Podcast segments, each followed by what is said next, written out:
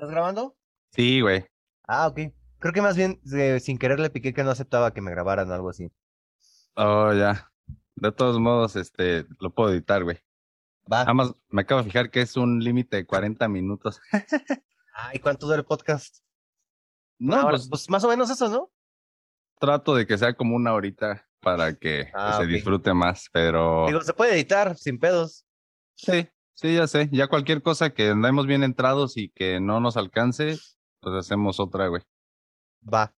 Este, entonces, ¿ya le vamos a dar o nos esperamos a las 11 o qué pedo? No, ya le voy a dar, porque Ah, entonces espérame, espérame.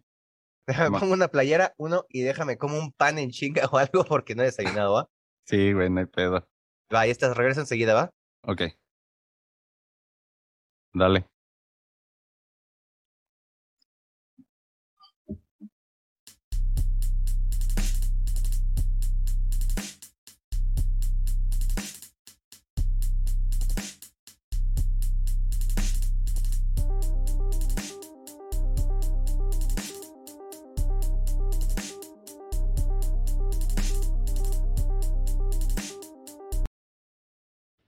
Efecto Mandela.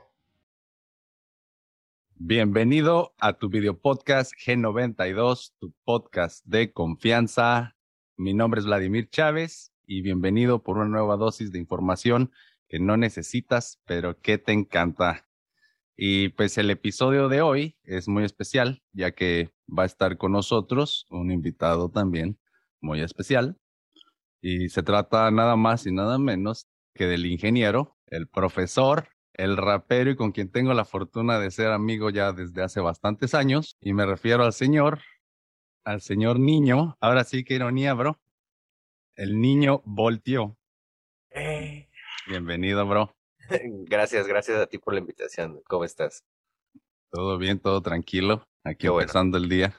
Qué chido, qué chido. Pues vamos a darle, vamos a iniciar esto. Sí. Bueno, pues ya si has visto algunos episodios, pues aquí vamos a dar un poco de, de datos innecesarios, pero pues que te causan este curiosidad o lo que sea. Y el, el episodio de hoy, pues lo escribí pensando en ti, porque yo sé que te gustan temas como los mismos que a mí me gustan y ya hemos tenido conversaciones también anteriormente y pues yo sé que tú me vas a entender, bro. Entonces, este, para entender mejor el, el episodio de hoy, voy a contarte la historia de, de una blogger que se llama Fiona Broom. No sé si, si habías escuchado de ella. No, no me suena el nombre. No, pues bueno, esta mujer en el 2010 escribió en su blog porque ella era pues nomás así de, de esas personas que escriben artículos y eran artículos más que nada como de la parapsicología, parafísica, de cosas así medias entre místicas y ciencia, güey, ya sabes, así como lo cuántico y esas cosas, ¿no? Entonces esta morra, eh, pues eso se dedicaba a escribir historias de ese tipo y un día en una, como en un Comic Con, haz de cuenta, en Atlanta, pues este, ella empezó a hablar de, tocó el tema de Nelson Mandela. ¿Sabes quién es Nelson Mandela? Sí, se entiendes, Nelson Sí. Mandela. Bueno, pues haz de cuenta que ella empezó a decir que ella se acordaba que había visto por la televisión que en 1980 y que a ella le habían enseñado en la, en la escuela y escuchó, o sea, pues su recuerdo era que Nelson Mandela se había muerto en la cárcel en 1980. Pero, pues si te vas a Google o donde sea, te vas a dar cuenta que Nelson Mandela no se murió en los 80s. Nelson Mandela salió de la cárcel, se volvió presidente de Sudáfrica y murió en el 2006 o no sé qué. Pero hay un montón de gente que dice que se recuerda, güey, que se murió en los ochentas. Entonces, eh, pues de ella le, le puso el nombre de Efecto Mandela. Ese Sí, es el sí, episodio. ¿Lo había Ah, escuchado? Lo había escuchado, sí, sí, sí. Sí, estoy familiarizado con el término. Este, nada más que no sabía que se acuñaba a, a esta blogger. Sí, sí, pues resulta, yo tampoco sabía hasta que estaba investigando aquí acerca de eso y, y pues también me sorprendí, pero pues de eso vamos a estar hablando. Ah, ok, va.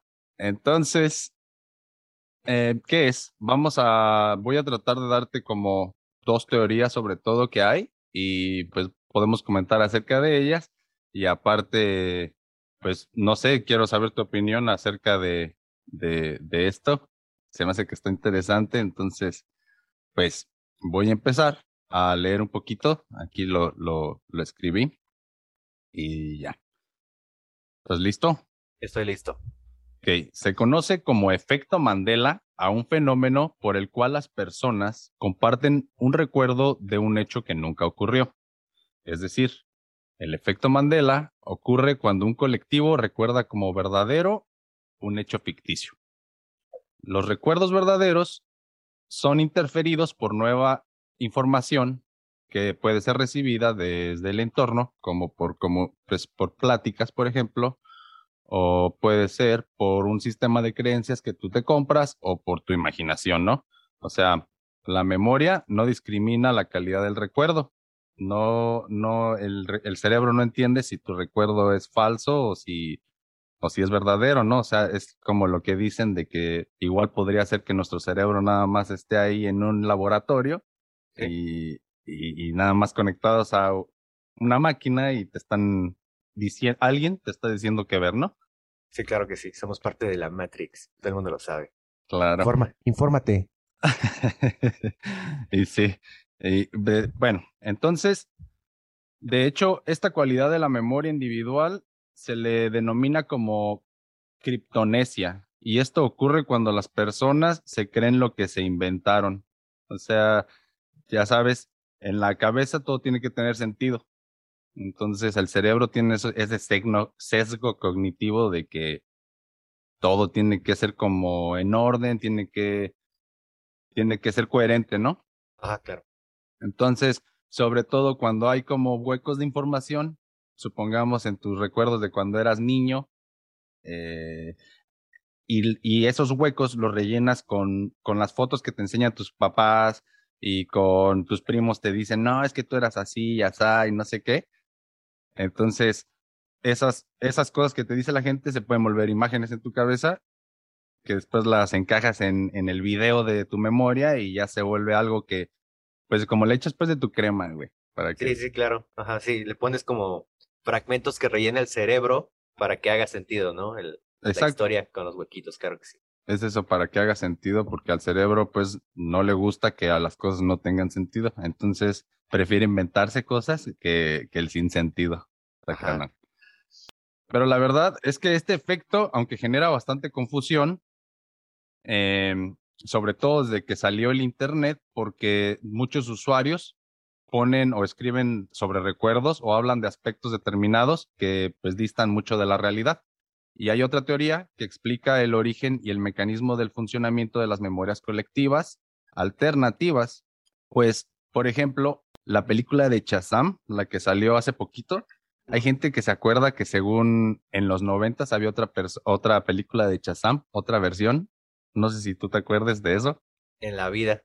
¿no? Y que según era con el actor de Simbad el Marino, también una película de los noventas o los ochentas. Ok. Pues la gente jura que ellos se acuerdan de que salió. Ok. Ese es otro de los ejemplos que, que me encontré por ahí que se me hicieron bien, bien curiosos. Para los que creen en estas teorías y en estas otras memorias alternativas, se, ellos dicen que estas podrían haber tenido su origen en otra dimensión, en donde los hechos como este realmente pasaron. Por lo tanto, en una dimensión paralela puede ser que la película de Chazán pues sí fue un boom. ¿No crees? Entonces, ¿qué opinas de eso? Eh, bueno, primero que nada, pues un saludo a Zachary Levi, ¿no? Que lo hizo genial y me Sí. encantó la película. Ya quiero, ya no puedo esperar para la dos. Eh, en segundo está interesante, o sea, eh, eh, está como muy interesante, o sea, tiene, hace, sí hace mucho sentido el hecho de que nuestro cerebro rellene como esos huecos. Eso me hace todo el sentido del mundo, me suena este, totalmente eh, factible, posible, no hay un problema. Eh, el- lo interesante aquí es cuando esto se vuelve colectivo. O sea, entonces todos estamos rellenando esos cachitos de nuestro cerebro con los mismos huecos o qué onda está pasando ahí, ¿sabes? Sí, El colectivo es, el- es lo que lo vuelve como muy, muy, muy interesante y que saca mucho de pedo, ¿no? claro, sí, eso lo hace. Exactamente dicen que si, si nada más eres tú el loco, pues igual nomás eres tú, pero ¿qué Ajá. tal cuando te encuentras a alguien con el que nunca has hablado y te habla de la misma película y tú dices, ay, a huevo, es- Ajá, eh, Sí, exactamente, sí, sí, sí, eso es lo que lo vuelve como bien, bien raro, ¿no? Entonces, este, eh, Pues nada, depende de qué, qué fundamentes tus teorías, pues eh, hasta que no se diga que no, pues no podemos descartar que no, que no haya una dimensión paralela donde Shazam estuvo en los noventas y no fue por Zachary Levy. Exactamente, amigo. Ajá. Entonces, la explicación dice que la realidad en la que vivimos, pues no es la única. Hay varios mundos simultáneos y esos mundos de vez en cuando se cruzan o se tocan. A veces algunos o todos pasamos de un universo a otro sin darnos cuenta de que lo hicimos. Y un fenómeno que puede estar, este fenómeno más bien puede estar en nivel cuántico y esta información pues queda registrada en nuestras memorias. Como ya yo lo había dicho en otro episodio, de que nuestro cerebro, me gusta pensar que es como si fuera una radio. Entonces, tú te sintonizas con las, las frecuencias literalmente de, de, tu realidad, por así decirlo. Y hay veces que te puedes sintonizar con las de otra pues, dimensión, pero tú a lo mejor no estás consciente de, de eso, ¿no? Sí, sí, sí. Como cuando vas en la carretera a Zacapu, ¿no? Que ya estás agarrando las estaciones de radio de Guadalajara. Sí, no, claro, exactamente así. Y no es a propósito, o sea, nomás que estás desplazándote y de repente las captas, güey. Claro que sí. Un saludo a Guadalajara también. Un saludo a Guadalajara. Y pues esta es, esta es una explicación un poquito más, más de ciencia ficción o más, no sé cómo decirle, porque lo de las memorias, o sea, es una, es lo más viable, es lo más aburrido, es la versión más aburrida, pero no, no está tan aburrida cuando te pones a pensar que por qué entonces las muchas personas al mismo tiempo las tienen.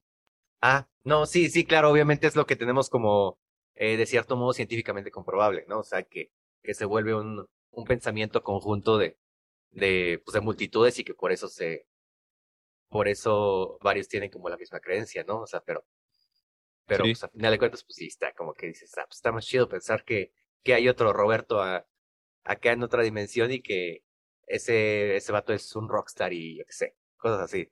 Sí, claro que sí, o sea, como que dice que hay una, hay infinitas posibilidades, ¿no? Y, y estas teorías como de la rendija de, el experimento de la rendija, ¿lo, lo has topado ahí en YouTube?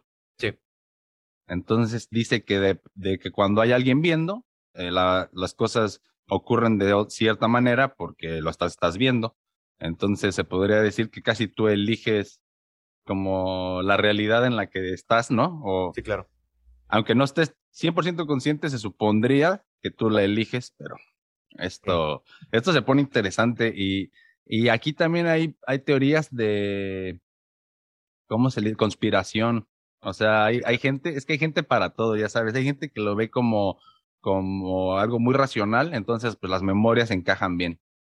Hay gente que le gusta la ciencia como a mí y como a ti, y, y no, pues sí, las dimensiones alternas y universos paralelos y toda la madre, pero también están está esas, esas personas, los chairos, yo creo que son los chairos, los que, el gobierno es el, el gobierno, son los encargados de todo y los Illuminatis y así, pero en este caso dice que, que por ejemplo, el, el gobierno a través de ondas implanta recuerdos falsos en la mente para manipularte, güey.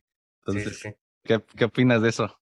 Eh, pues está, sí está bastante volado, bastante conspiranoico, pero digo, a mí me encantan ese tipo de madres, entonces así, voy a seguirme por ahí. Este, eh, ahí te va este escenario. O sea, imagínate que el, que el gobierno genuinamente tiene la posibilidad, eh, el, el, los avances científicos que permitan la implantación de memorias en, la, en, los, en las masas. ¿Crees que no lo harían?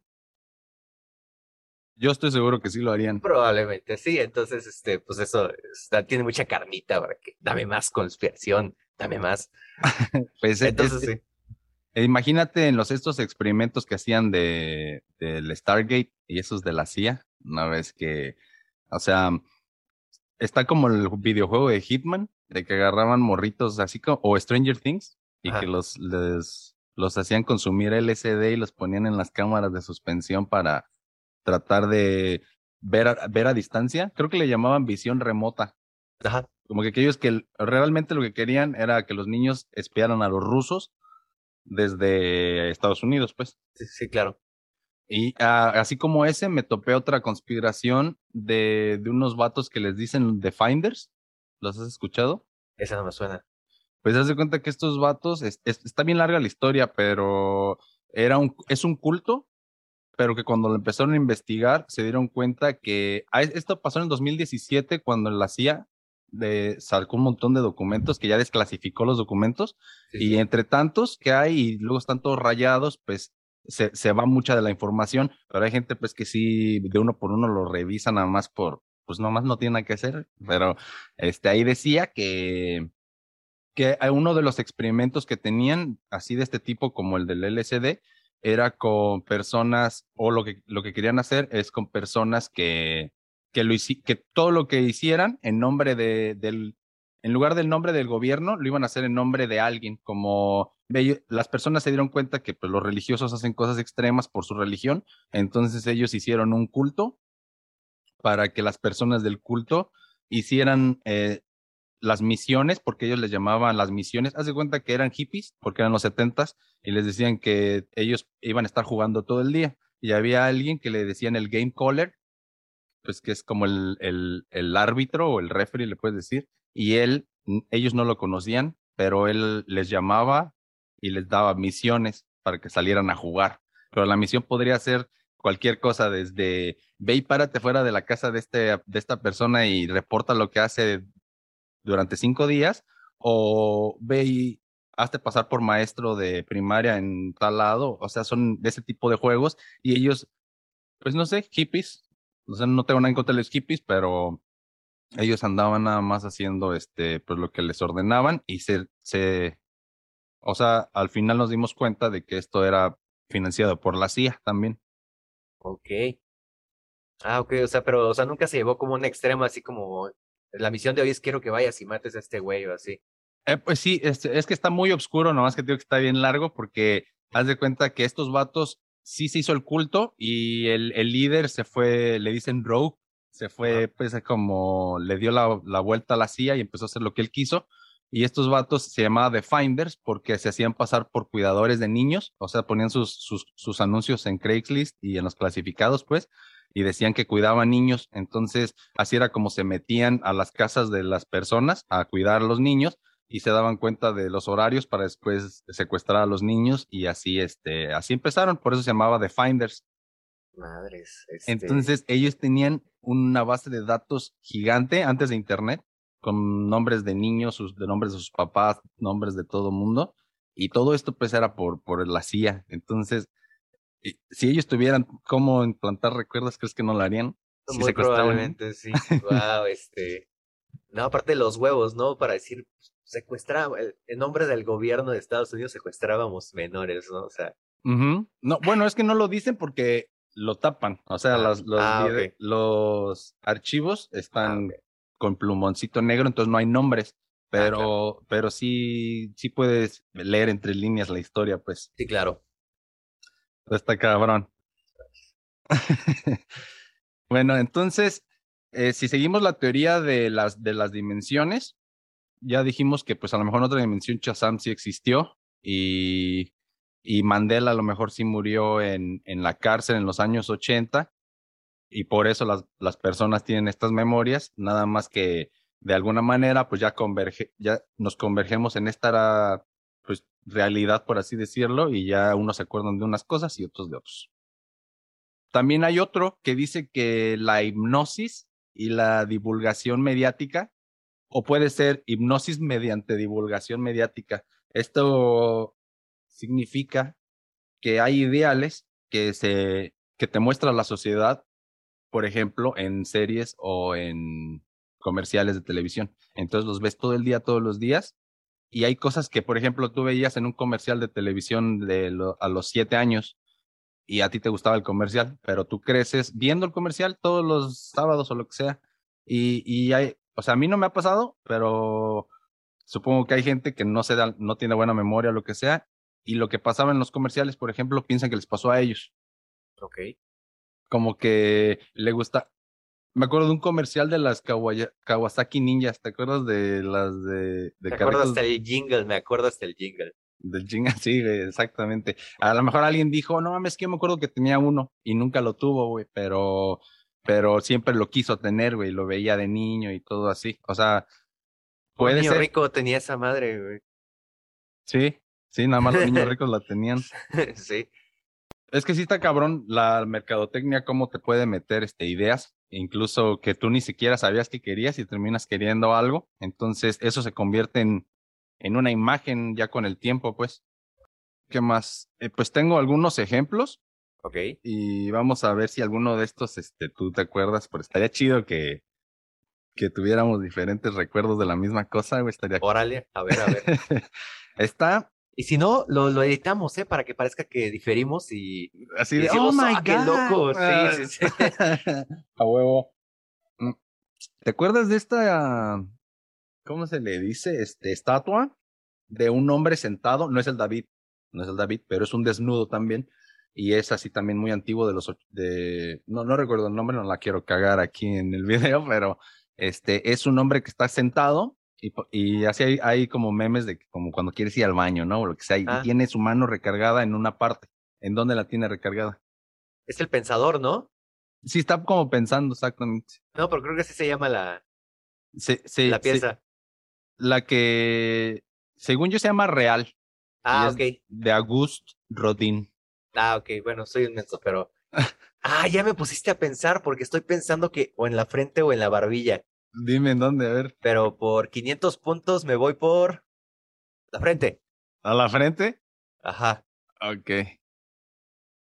Híjole. pues es en la, es en la barbilla, bro. No mames. Ajá. Neta, la, tiene así, pero hay Ajá. gente que, que lo recuerda como que está así, güey. Sí, yo, yo recordaba eso así, güey. Pero no, está así. Si la ves. Sí, güey. Entonces, pero pues hay gente, te digo, o sea, tú, tú puedes estar seguro y hasta decir, no, tengo una foto y así los vi y, y, y ya de repente cambió. Hay que, Ajá. ¿Cómo le haces, güey? Está, está muy loco, güey. Sí, no. El- hay otro ejemplo también muy famoso de el fin justifica los medios. ¿Sabes quién, quién dijo esa frase? Maquiavelo, ¿no? Bueno, pues algunas personas aseguran haber leído esa frase en el clásico libro del príncipe, publicado en 1532 por Nicolás Maquiavelo. Pero sin embargo, Maquiavelo nunca escribió esa frase, aunque Ah, puede ser usada para sintetizar sus pensamientos, pero nunca la dijo. Ah, cabrón. Neta, güey. Ah, no man. Eh, bueno, eso, eh, esa frase yo la relaciono a Maquiavelo porque a mí toda la vida se me enseñó que esa frase fue dicha por él. Sí, sí. Solamente, entonces las, las personas que te enseñaron a ti, ¿de dónde lo sacaron también? Eh, de el privilegio de amar. En Televisa. Ah, no sé, güey. Ah, pues no sé, güey. Este, pues seguramente alguien les dijo a ellos y previamente alguien les dijo y así. Sí, pues, se fue haciendo el teléfono descompuesto. el teléfono es compuesto. Y, y el, el que lo sacó a lo mejor realmente sí se acordaba que, que lo dijo, o sea, o, o no sé, o sea, son cosas que a lo mejor empiezan por... Ah, ya te salió el, el anuncio de que en 10 minutos se acaba. Sí, wow. Sí, se fue rápido. Neta. Bueno, de todos modos hay que seguirle y ahorita hacemos Sí. otro. Y bueno, el chiste es que está, está, está cabrón, güey. No, no se sabe este, de dónde salen estas cosas, pero después se corren como por tradición oral, se le dice, y ya ta- cada quien, el teléfono descompuesto, saca su, su versión. Hay otro que a lo mejor también te acuerdas. ¿Cómo se escriben los Looney Tunes? Bueno, Eh, el más bien, así más específicamente, Tunes. ¿Cómo- la, la palabra Tunes, ¿cómo te acuerdas que está escrita? ah, ah, es que ya había topado con este ejemplo hace poco, en este mismo ejemplo. Y, y yo lo recordaba según yo como T-O-O-N-S, como de cartoons. Ajá. Pues resulta que es como Tunes. Ajá, sí, sí, sí. Sí, sí, sí, exacto, como, como, pues melodías precisamente, ¿no?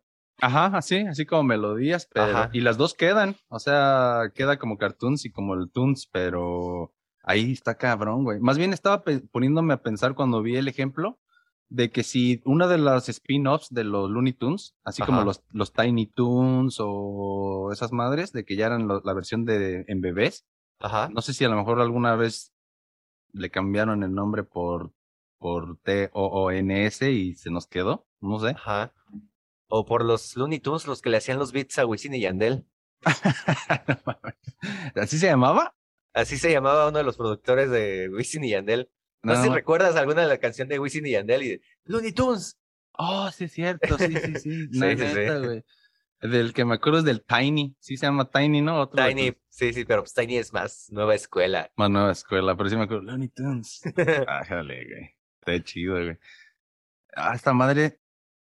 Ocho minutos nos quedan, güey.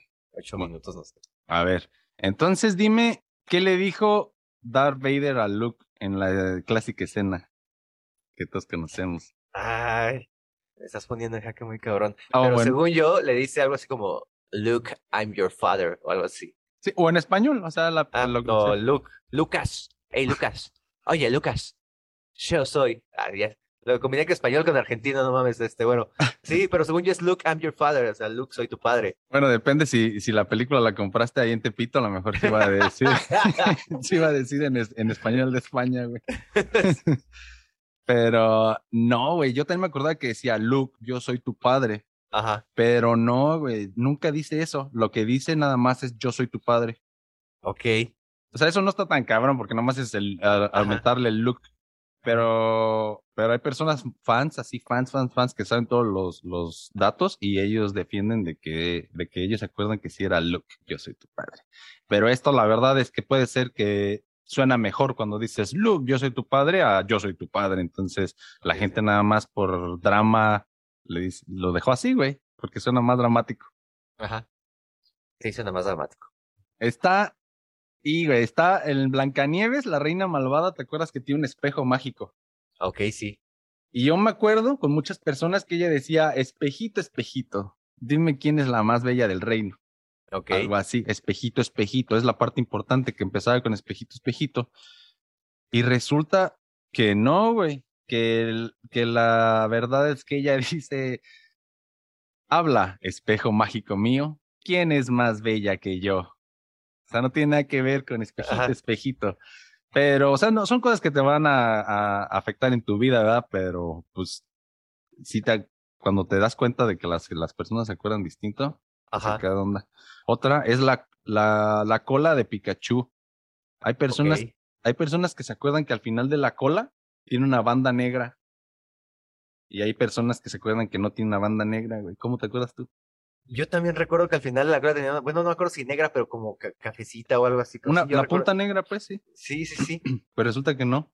Si te fijas en Pikachu en internet, no- nunca tiene la, la punta negra, güey. Tiene la punta amarilla. Toda, o sea, empieza negra, creo, pero ya termina amarilla. No, no tiene nada negro al final, güey. Sí, gente que nos está escuchando, si tú tienes la cola amarilla, ve al doctor. No es normal. No, pero no, no, no, mames, no mames. Este, sí, sí, sí, hay varios ejemplos, está cañón. Eh, sí, fíjate, y prácticamente de todos me acuerdo de la que no es. De la que no es. Ajá, Está cabrón. Está en, en los ochentas, hubo algo en, en China y hay un- unos videos de, de unos tanques de guerra en una ciudad que se llama, que se llama Tiamen. Y es un video muy famoso de tanques de guerra, este, como marchando por la ciudad y hay un señor que se pone enfrente de los tanques de guerra como pacíficamente así de no, no pasen. Y hay gente que se acuerda que vieron en vivo en la tele cuando los tanques de guerra lo aplastaron, güey. O sea, que, y que hasta se acuerdan que de cuando terminaron de pasar, que había así la sangre y algo bien traumatizante, ¿no? Pues resulta que no. Si tú te fijas en el video en YouTube, el, la persona se para enfrente y todos los tanques se abren para no tocarlo. O sea, nunca lo matan. ok. Pero las, las personas eh, sí se acuerdan de haber visto que se moría. Entonces, quién sabe. A lo mejor, como decimos, cuando es algo más, es más dramático, es más atractivo. Sí, claro. y, y en tu cabeza, este, cuando quieres contar la anécdota, quieres eh, que suene más interesante y al final te terminas comprando tu misma historia, ¿no? Como que la, la modificas y dices, Simón, así fue a huevo. Sí, sí, sí. Eh, O, o, o a lo mejor es otra teoría, pues. A lo mejor en un universo paralelo sí lo aplastaron a ese pobre güey.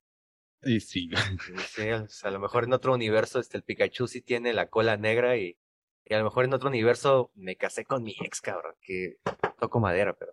toca madera, pero ahora sí que si, que si quiere volver a escuchar tu voz, puede ver este episodio y, Claro que sí. recordarte. Un saludo a mi ex, claro que sí, ojalá ya, ya, allá haya comido. Ojalá. Un saludo a todas las ex. Entonces, otro que tengo aquí es la santificación de la Madre Teresa de Calcuta. Hay personas que creen que, se, que la nombraron, que la nombraron cuando el Papa Juan Pablo II estaba vivo. O sea, para ellos fue este, eso, eso es lo que pasó. Pero entonces realmente, en la vida real, fue el Papa eh, Francisco. Y cuando pasaron por la tele este evento, que la canonizaron, mucha gente sí empezó a comentar de que no manches, esa ya estaba canonizada, ¿por qué lo volvieron a hacer? es que era muy santa, güey. Es que era muy santa. Usan dos veces, güey. sí, no sé. Y de hecho, ah, me gusta escuchar el podcast de leyendas legendarias. No sé si lo has topado por ahí. Te lo recomiendo. Y hay un episodio exactamente de ahí, lo escuché, de, de, las, de Santa Teresa de Calcuta. Y pues resulta que no era tan santa como la gente cree. O sea, según ayudaba a la gente con cáncer y cosas así, pero por ahí, más bien deberías de escuchar. Pero eran bolsas con agua, ¿no? Así como en Veracruz. Como en Veracruz, no, güey, peor, güey, aún peor, porque al menos ese vato mmm, ordenaba que hicieran esas cosas, pero no estaba ahí presente, o sea, él no veía el horror. Pero a la Madre Teresa, la gente llegaba y le pedía ayuda este, pues de, puede ser de dinero, de tratamientos, de lo que sea. Y, y, y, digo, este, ella tenía más o menos la obligación de ayudar porque dirigía estos centros de ayuda para personas enfermas. Entonces, si eres el director, pues es tu obligación ayudar. Y cuando se le acercaban así con cáncer terminal, diciéndoles, ah, imagínate leucemia y así me estoy muriendo. Y la, y la Teresa les decía, es que Dios te está purgando, te estás ganando la puerta al cielo, no te preocupes. Entonces sí, verga, güey, no, no, no la estás ayudando, nada más. Ella sí, según esto, pedía ayuda a la ONU y así, y el dinero lo transfería a Suiza, y mientras a los enfermos les decía pues que Dios los estaba purgando con sufrimiento. Según. No mames, o sea, ella tenía una la nota. Sí, sí, sí. O sea, ah. según, este, en una época tuvo más dinero que el Vaticano. No mames. Neta, güey. Wow, ¿y para qué una monja quiere tanto dinero? No sé, o sea, ella ni siquiera, no, no me acuerdo bien, este, si sí disfrutaba del dinero o nada más lo tenía ahí por tenerlo, pero, pues, déjame, este, voy a terminar esta, eh, esta para abrir otra. Simón. Aguanta.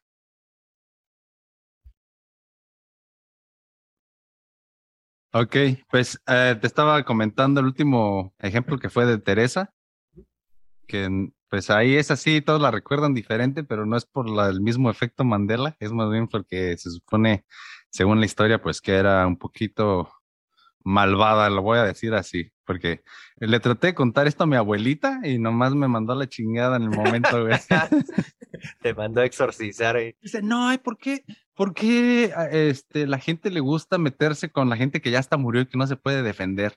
y y cosas así, pues tiene su punto también. Entonces, no, sí, claro. Creo que nada más es el hecho de reconocer como actos verdaderos que, que sucedieron, porque al final de cuentas gente salía afectada negativamente, ¿no? Claro, y no hay nada de malo con, en, en este caso, el que ella tuviera su dinero y eso, pues qué, o sea, toda la gente le gusta el dinero, no tiene nada de malo, pero mm, sus métodos si fueron así tan cuestionables moralmente como, como lo escuché por ahí, pues está muy cabrón, ¿no? O sea, básicamente era como asesina en serie y su, su modus operandi era tener eh, como, ¿cómo se le dice? Asociaciones que, en las que ella pudiera visitar a sus víctimas eh, y tenerlas ahí sufriendo. Sí, digo, bueno, aparte, creo que escandaliza un poco más eh, porque obviamente pues espera cierto, ciertos estándares morales de una persona que, que dedica su vida a una religión, ¿no? Claro. Entonces eso como que escandaliza un poco más el, el hecho de que se pasó de lanza. Sí, sí, sí. Bueno, hay otro ejemplo bien famoso que me encontré del, del señor del Monopoly, el que sale en el logo. Sí, sí. Este, pues resulta que muchos se acuerdan que trae un pinche monóculo en el ojo pero pues realmente, ¿cómo te acuerdas tú, güey? eh, no, hasta eso yo he sido recordada sin monóculo. Sí, ok, ok. Porque yo sí me acordaba que tenía monóculo, pero podría ser porque lo estoy confundiendo con otro personaje, no estoy seguro. Pero sí hay gente que lo recuerda con el monóculo y, y, no, no trae. sí, es que tenemos como ese estándar, ¿no? De esa banda que se viste así como medio catrín, como que Puede ser, sí, eso y el, el reloj de bolsillo, ¿no? Se me hace. Ah, ah tal, vez, tal, tal, tal, vez un bastoncito también. Sí, sí, sí. Otra está el logo de Coca-Cola. Ok. Luego Coca-Cola tiene algo en medio entre Coca-Cola, que es Un guion medio, ¿no? un guion en medio. Según yo. Ah, pues realmente el logo nunca ha tenido un guion en medio. Trae un punto arriba, güey. Ah, no. Neta, o sea, Ah, parece. pero bueno, ahí ya, ya hiciste tu pregunta ya muy tendencista, ¿eh? Porque me dijiste, hay algo en medio. Sí, ahí ya, ya buscaste que yo la cagara, ahí, ¿qué pasó ahí con...? Es que yo también me acordaba que tenía un guion en medio. Ajá, ya cuando vi y hice la reflexión, resulta que es un punto que asemeja a un guion y ni siquiera está en medio de la palabra. Está, ajá. este, como por arribita, pues. Ok, ok, ok. Y ese es otro de los ejemplos que me encontré. Bueno. Aquí, ah, ahí está.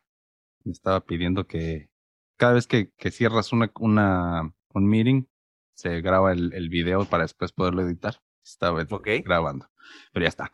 Y estos son pues, los, los, los ejemplos más famosos que me encontré. Porque hay unos, depende la, de dónde, de la página donde me fijé. Las páginas que eran españolas dan ejemplos muy, muy, muy, este, de cosas que pasaron en España que yo ni idea. Ajá. Y, por ejemplo, había uno de un movimiento como social que hubo en España en los, ¿qué será? Este, 50, 60.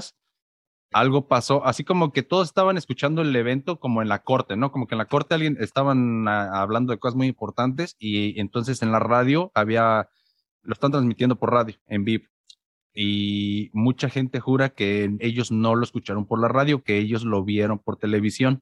Y entonces se quedó muy marcado porque cuando la persona, el juez o es el, no sé quién es, pero está hablando, él está dando un discurso, alguien entra y se empieza a pelear o como que entran a, a donde está pues, el juez o lo que sea y se empiezan a dar un tiro o le disparan o algo bien canijo pasa. Y la gente se acuerda de haberlo visto en vivo y que fue un desmadre, pero nunca, nunca pasó. Eso nada más, este, sí, sí, o sea, sí pasó de que la turba, o sea, sí hubo una pelea y todo, pero nunca lo pasaron por televisión, solamente por radio. Ok. Entonces, este, eso- esos pues son muy locales, de- como en ese ejemplo de España, y no, yo ni idea de qué están Sí, sí. hablando. Y había otros de, en inglés, tienen ot- otro tipo de ejemplos, pero ma- los más famosos que encontré en inglés son los de los Looney Tunes, el de Coca-Cola, y también hay personas que creen que el logo de, de Mac al principio no tenía una mordida, Ok. pero Es- según, según yo, sí, la mordida siempre ha estado ahí. Yo también la recuerdo siempre. Digo, yo era muy pobre, no, no recuerdo haber visto muchas Macs de chiquito cuando empezaban, pero Ah. recuerdo que las que vi sí, Sí. tenían siempre ahí la mordida en la manzana. La mordida. Y otra, o sea, esta, hay, hay gente que piensa que sí tenía la mordida, pero era del otro lado. Y es, pero eso está muy fácil de, de, de encontrar. ¿Por qué? O sea, si, si te, o sea, en una cámara tienes la opción de grabar en mirror mode o no. Entonces eso significa que se puede voltear la imagen.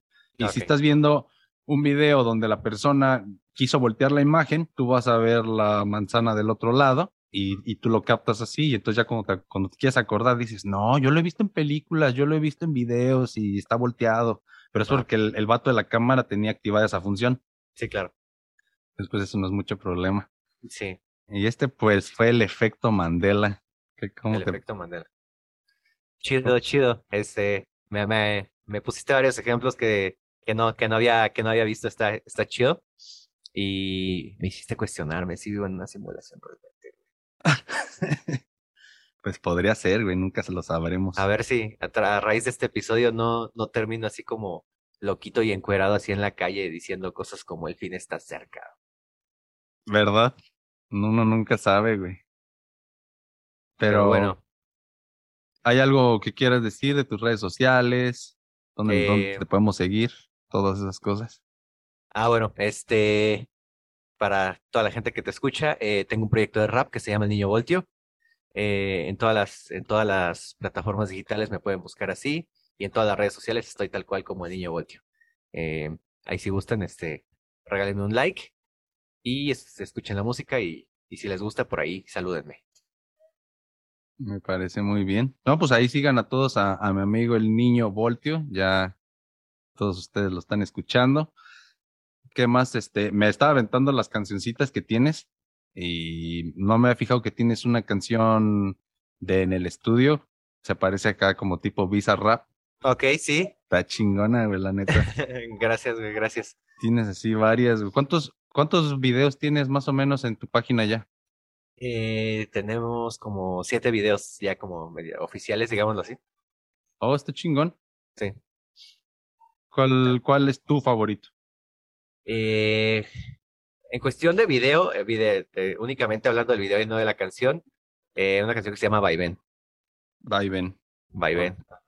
¿Y este dónde lo filmaste o por qué es el que más te gusta?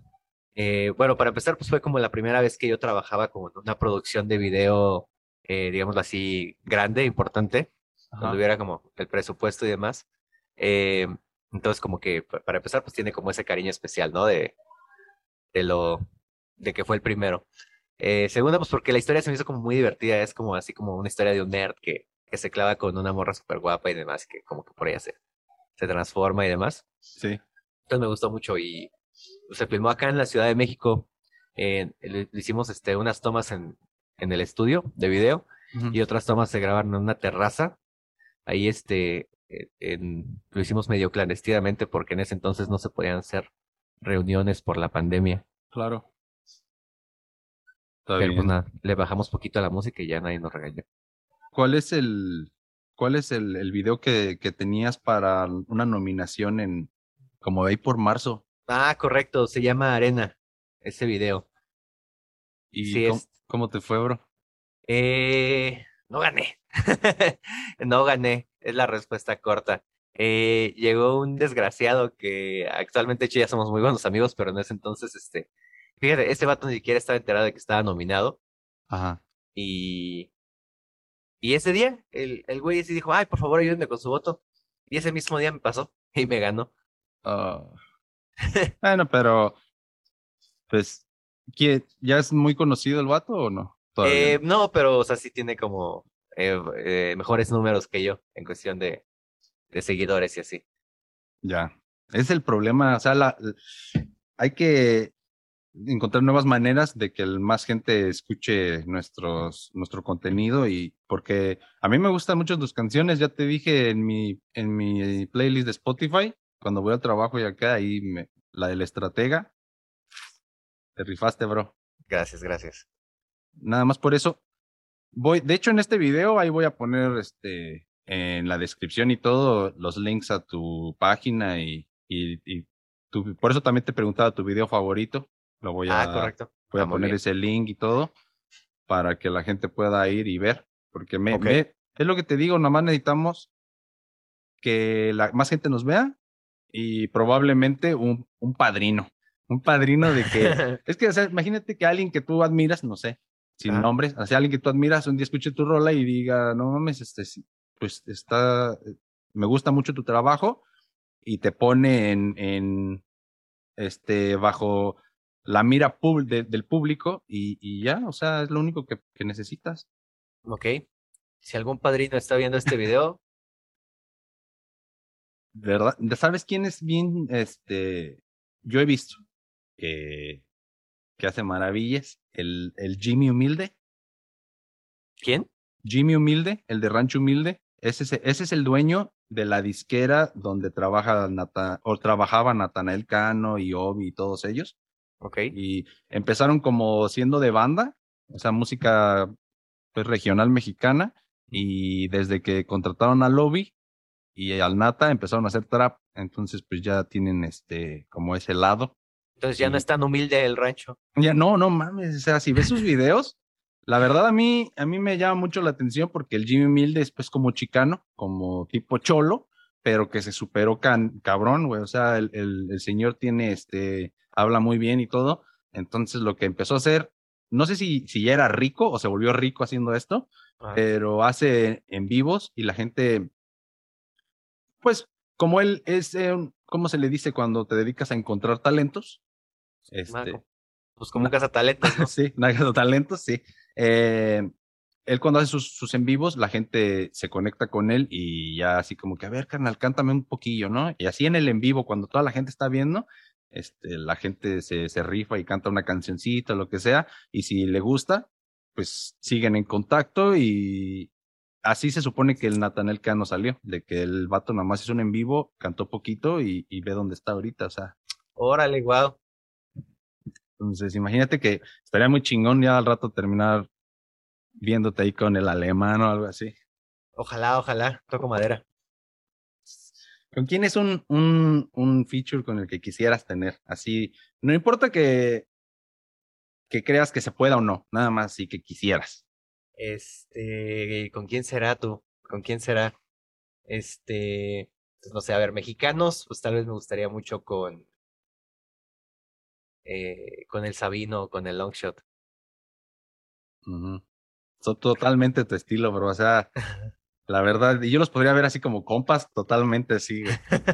Así como en un proyecto, así como los no muy tristes, ¿sabes? Del, del, del. Jera y así del Nampa, pero Ajá. ustedes podrían tener otro, güey. Así. Vamos a hacerlos no muy felices, ¿no?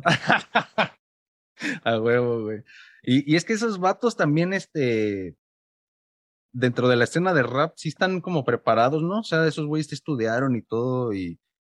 o- o- no estoy tan Sí. seguro, pero sí. Sí, pues o sea, sí, pues o sea, tienen un background social totalmente diferente al, al estándar de, de rapero de rapero que se- que más malandrón. que se acostumbra aquí en México, sí. Sí, sí, como el Cal. Sí, ya sabemos, pues, todos los ejemplos. Pero sí, sí me gusta, sobre todo, de que hablan de cosas distintas y por lo mismo siento que ahora el hip hop tiene muchos más, más seguidores.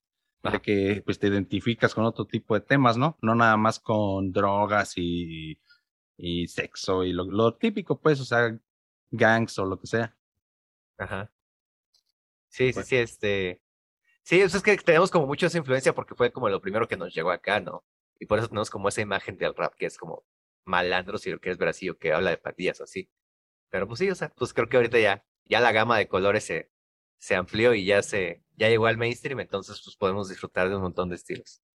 Claro. ¿Y qué, en qué te estás enfocando más? ¿Como más tipo rap, ah, boom bap? ¿O te gusta poquito o quisieras más como trap? Ah, este. Pues es que, mira, realmente eh, yo rapeo sobre beats de pop. Entonces, pues así que digas, este, pues ni siquiera voy como de tanto hacia el boom bap, ni mucho menos voy tanto hacia el, hacia el trap. Ajá. Entonces sí, creo que esto ya lo hago como más consciente. Antes era como más inconsciente, ahorita ya soy totalmente consciente de, de eso. O sea, que agarro beats, pero que son para música pop, Sí. pero rapeo sobre ellos. Entonces, pues es lo que da, pues lo que da el. Ajá, ajá. Ok, ok. Entonces se puede decir que es como. ¿Te acuerdas que había el happy punk? Ándale. Es como el happy trap. el happy pop. Ándale, ándale. Está chido, güey. Pues es que, eh, digo, mm, cada quien tiene su estilo y, y si tienes el flow, pues lo que importa es eso, ¿no? El flow. Sí, sí, sí. Y más ahorita que me he fijado que los artistas tienden a, a como hacer, el flex ahora es de, yo tengo tanto flow que puedo dominar cualquier beat, ¿no? O sea, no importa si me das un hip hop, un, un boom bap o un reggaetón o lo que sea, yo me voy a rifar.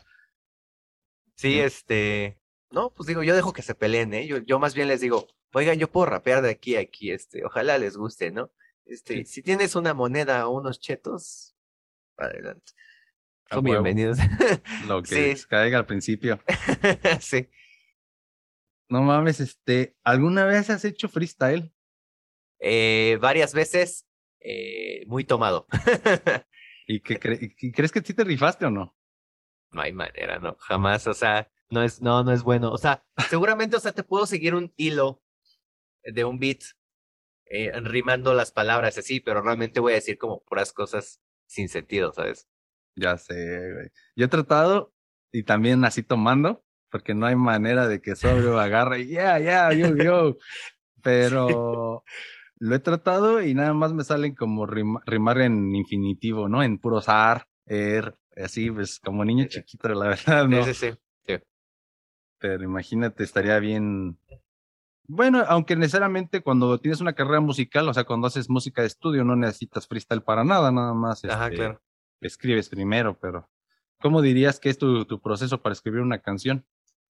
Eh, hay, hay diferentes procesos, pero por lo general, eh, más bien, este, llego a un beat o un beat llega a mí eh, y ese beat me transmite una emoción eh, es- o, o un este o una idea eh, de ah ok creo que por esa canción podría hablar de, de una fiesta y ya sobre ese beat me suelto me suelto des- desenvolviendo esa idea hasta que termino la hasta que termino la canción O sea que se podría decir que tienes que escuchar el beat para poder empezar a imaginarte la letra del beat. En la mayoría de las ocasiones sí, pero hay veces que más bien me llega una idea de una letra y digo, ah, eso está muy chido, vamos a desenvolverlo y ya llegará el momento en el que encuentre el beat adecuado que yo sé que encaja en esta canción. en esta letra. Ok. ¿Y, y cómo es el momento cuando te reúnes con, con tu productor? Le dices, "De- yo tengo la idea de una canción tri- triste, feliz o lo que sea, y le enseñas la letra y sobre la letra él trata de aventarte un beat o él te avienta un beat, tú le dices, yo tengo una letra así, ya está. Eh, sí, bueno, la, la gente con la que trabajo, las instrumentales, eh, por lo general es gente que se dedica a eso. Entonces, eh, más bien ya tienen como un catálogo. Y como ya me ubican, pues más bien ya saben, ah, pues mira, más o menos esto te podría quedar. O sea, ya saben más o menos qué es lo que suelo hacer. Entonces, por ejemplo, pues no me mandan beats así como de dancehall o de trap o de... Ajá, Sí, ya sí. más o menos saben por qué línea me, me conduzco. Y sobre eso me mandan las instrumentales. Ok. Sí, realmente eh, no suelo llegar diciéndole al, al productor, eh, ah, oye, quiero que me mandes algo triste, o, oye, quiero que me mandes algo bailable, o así. A veces sí, pero por lo general es, a ver, mándame lo que tengas, y el que me guste, a ver, yo, yo le meto algo.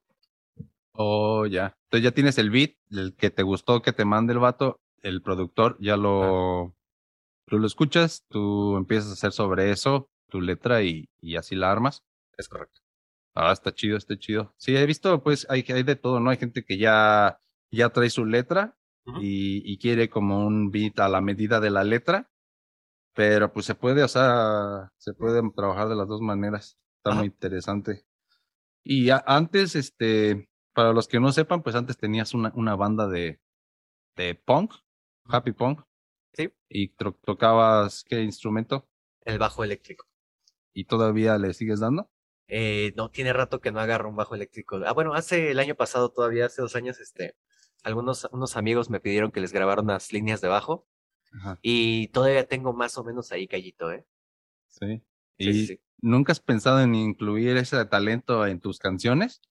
Eh, pues es que sí, realmente sí lo, sí lo incluimos. O sea, eh, si le pones atención a, las- a las canciones, pues realmente muchas tienen este, eh, bueno, pudiera pensarse que son parte del beat, pero hay veces que no, el beat es otra cosa, es igual y nada más la batería y, y un tecladito o así, o, o sea, cosas un poquito más simples. Ajá. Y al momento de grabar en el estudio le metemos otros instrumentos. Y esos Oh, instrumentos no son digitales, son tal cual instrumentos reales. reales que le metemos, ajá. Eso está, eso está chido. Yo creo que ahorita en esta época eso hace una gran diferencia entre un artista y otro cuando los beats del artista sí traen instrumentos acústicos, orgánicos, pues, se escucha su- pues mucho mejor. Si nada más es puro beat, puro beat, suena como un MIDI. Ajá. Sí, pues e- es, es, pues qué te digo, o sea, es algo que me gusta mucho, o sea, eso sí probablemente no, o sea, no voy a dejar de hacerlo, a no ser que el beat así tal cual me lo pasen, me guste mucho, diga, ok, aquí ya no se le mueve absolutamente nada. Pero por lo general sí siempre me gusta así como eh, entre yo y, col- y, y colaborar con otros, este, con otros amigos que, que tocan instrumentos. Eh, eso decir, ah, mira, tengo este beat, pero quiero como un solo de guitarra eléctrica. Ok. y ya como que salen propuestas y, y se meten instrumentos o otros o a veces, ah, mira, aquí me gustaría un, un teclado que haga esto. O aquí voy a meter un bajo porque me gusta esta figura, o ese tipo de cosas, ¿sabes? Entonces, por lo general, sí siempre estoy agregando un extra al, a los beats. Eso está muy cool. Y, y cuando estás ahí en el estudio, ¿es como un ambiente de fiesta o es un ambiente bien? O sea, eso yo creo que es dependiendo de los artistas, ¿no? O sea, hay unos que sí pueden llegar bien locos, hay otros que necesitan todo así, no sé, pensar las cosas bien. ¿Tú, tú Ajá. cómo te consideras? Eh, no, yo soy este, algo así como un ñoño en el estudio. Eh, yo sí, o sea, por ejemplo, eh, trato de, unos días antes que tengo la cita para grabar, pues eh, trato de salir a correr, trato de hacer un poco de ejercicio, tomar muchísima agua, o sea, como que estar en una, en una forma física, este, de cierto modo, eh, y totalmente sobrio, o sea, en el estudio no, ni una chela, ni un cigarro, nada. Mm. Este, llego y sí es como muy, muy centrado a lo que quiero. Mm, Sí, porque, o sea, de otra manera no lo puedo hacer. Ya alguna vez se intentó y, y no, la lengua no me responde. Sí, la lengua te se barre, ¿no? De- déjame sacar mi perra que se está haciendo pipí. No me Órale. no, no te vayas. Ok. ¿Ya se suscribieron o qué pedo? Suscríbete. Es lo malo de, de como no tengo un estudio Ajá. o un lugar así más privado como tú y grabo aquí en mi sala, pues cada vez que mis perros quieren ir a hacer el baño les tengo que abrir. sí, no te preocupes. Así es. Eh, bueno, ¿y qué- cuáles son tus planes para este, para lo que sí resta del año musicalmente? Eh, bueno, se vienen este algunas, algunas presentaciones aquí en la Ciudad de México y tentativamente en, en algunas ciudades aledañas aquí de la República. Eh, y a la par ya este se está va, va como en un 70% un nuevo EP que se está grabando.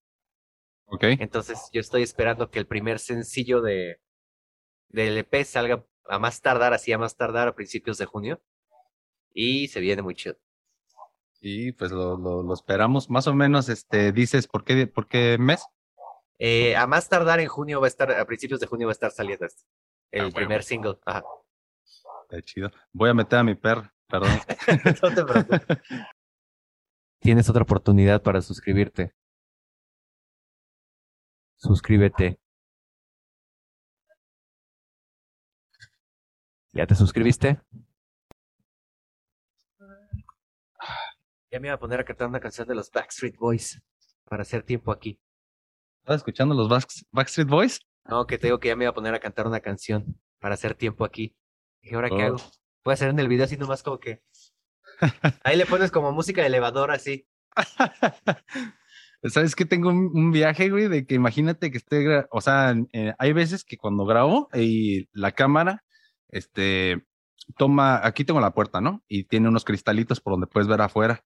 Entonces siempre tengo el viaje, güey, de que imagínate que estoy grabando y, y cuando en la parte de edición, de repente ver así como unos, unos ojos o algo así que se asoman desde la calle, No mames. cosas así, o, o- o cuando estás grabando, o sea, cosas que te salgan por atrás o lo que sea, Sí, o, sí, sí. o- o tú, ¿no? Que alguien de repente abra así el closet que tienes atrás. Ay, cállate, los hocico. Pero no, esto es pues, lo bueno es la edición, güey. En la edición ya se quitan los detallitos. Ah. Entonces, para junio ya se espera el, el EP. ¿Y ese, Es- ese EP ya lo tienes escrito? ¿Lo estás escribiendo? O... Ya está grabado en un 70%. Ah, jale. Sí. No mames, está chido. Ya sería el. ¿cuán- ¿Cuántos EPs has sacado? Este sería el cuarto. El cuarto. To- todos tus, todos tus, tus otros álbums, todas las rolas están en Spotify. Toda la música está en todas las plataformas digitales. en todas las plataformas digitales. O sea que no hay, no hay pretexto. O sea, aquí el que esté viendo, donde, donde sea que ellos escuchen música, ahí te encuentran. Como niño voltio. Muy bien. De todos modos, aquí voy a dejar este los links y van a aparecer ahí. Yo creo que voy a poner este tu, tu, tu página de Facebook ahí abajo de tu, de ti para que la gente pueda seguirte y pues así puedan Vale. entender. Va. ¿Qué, qué te pareció el episodio?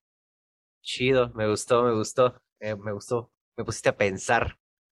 Es el punto. Me pusiste a analizar mi propia existencia. Sí, por eso, es- por eso siempre digo que es una dosis de información que no necesitas, pero te encanta. No la necesitaba y sí me encantó. Ah, eso es todo. pues gracias, ya eres el primer, el primer invitado que tengo. Gracias por darme la oportunidad, bro. No, hombre, un honor. Gracias por la invitación. Eh, Aquí cuando quieras, pues puedes volver. Aquí tienes tu podcast. Gracias, Y gracias. La próxima vez también voy a tenerte un, un episodio buenísimo. Ya, Órale. El primero es el difícil, el ya los demás como sea nos los echamos, ¿no? Órale, órale, va. Cuando quieras me invitas de nuevo aquí. Le, le entramos. Ya dijiste que quieres ser el padrino. Sí, sí, sí. Apadríname pues con un estudio. Pásame ahorita tu dirección y. Y sí, ahorita por Amazon te pedimos algo como. Eh, Eso es todo, bebé. Muy bien, pues ya algo más que quieras agregar. Eh, nada, eh, nada, muy chido, muy chido de estar aquí. Gracias por la invitación. Eh, los que están viendo esto, pues un saludo, que estén muy bien.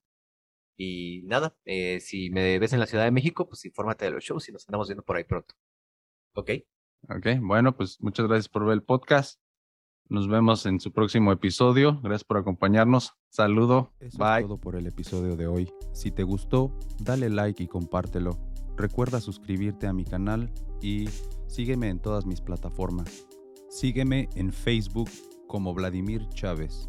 Entra en esa página y después ve a la sección de videos y entra al playlist G92 para disfrutar tu video podcast por Facebook. Búscame en cualquiera de las plataformas que utilices para escuchar podcast como Gen92.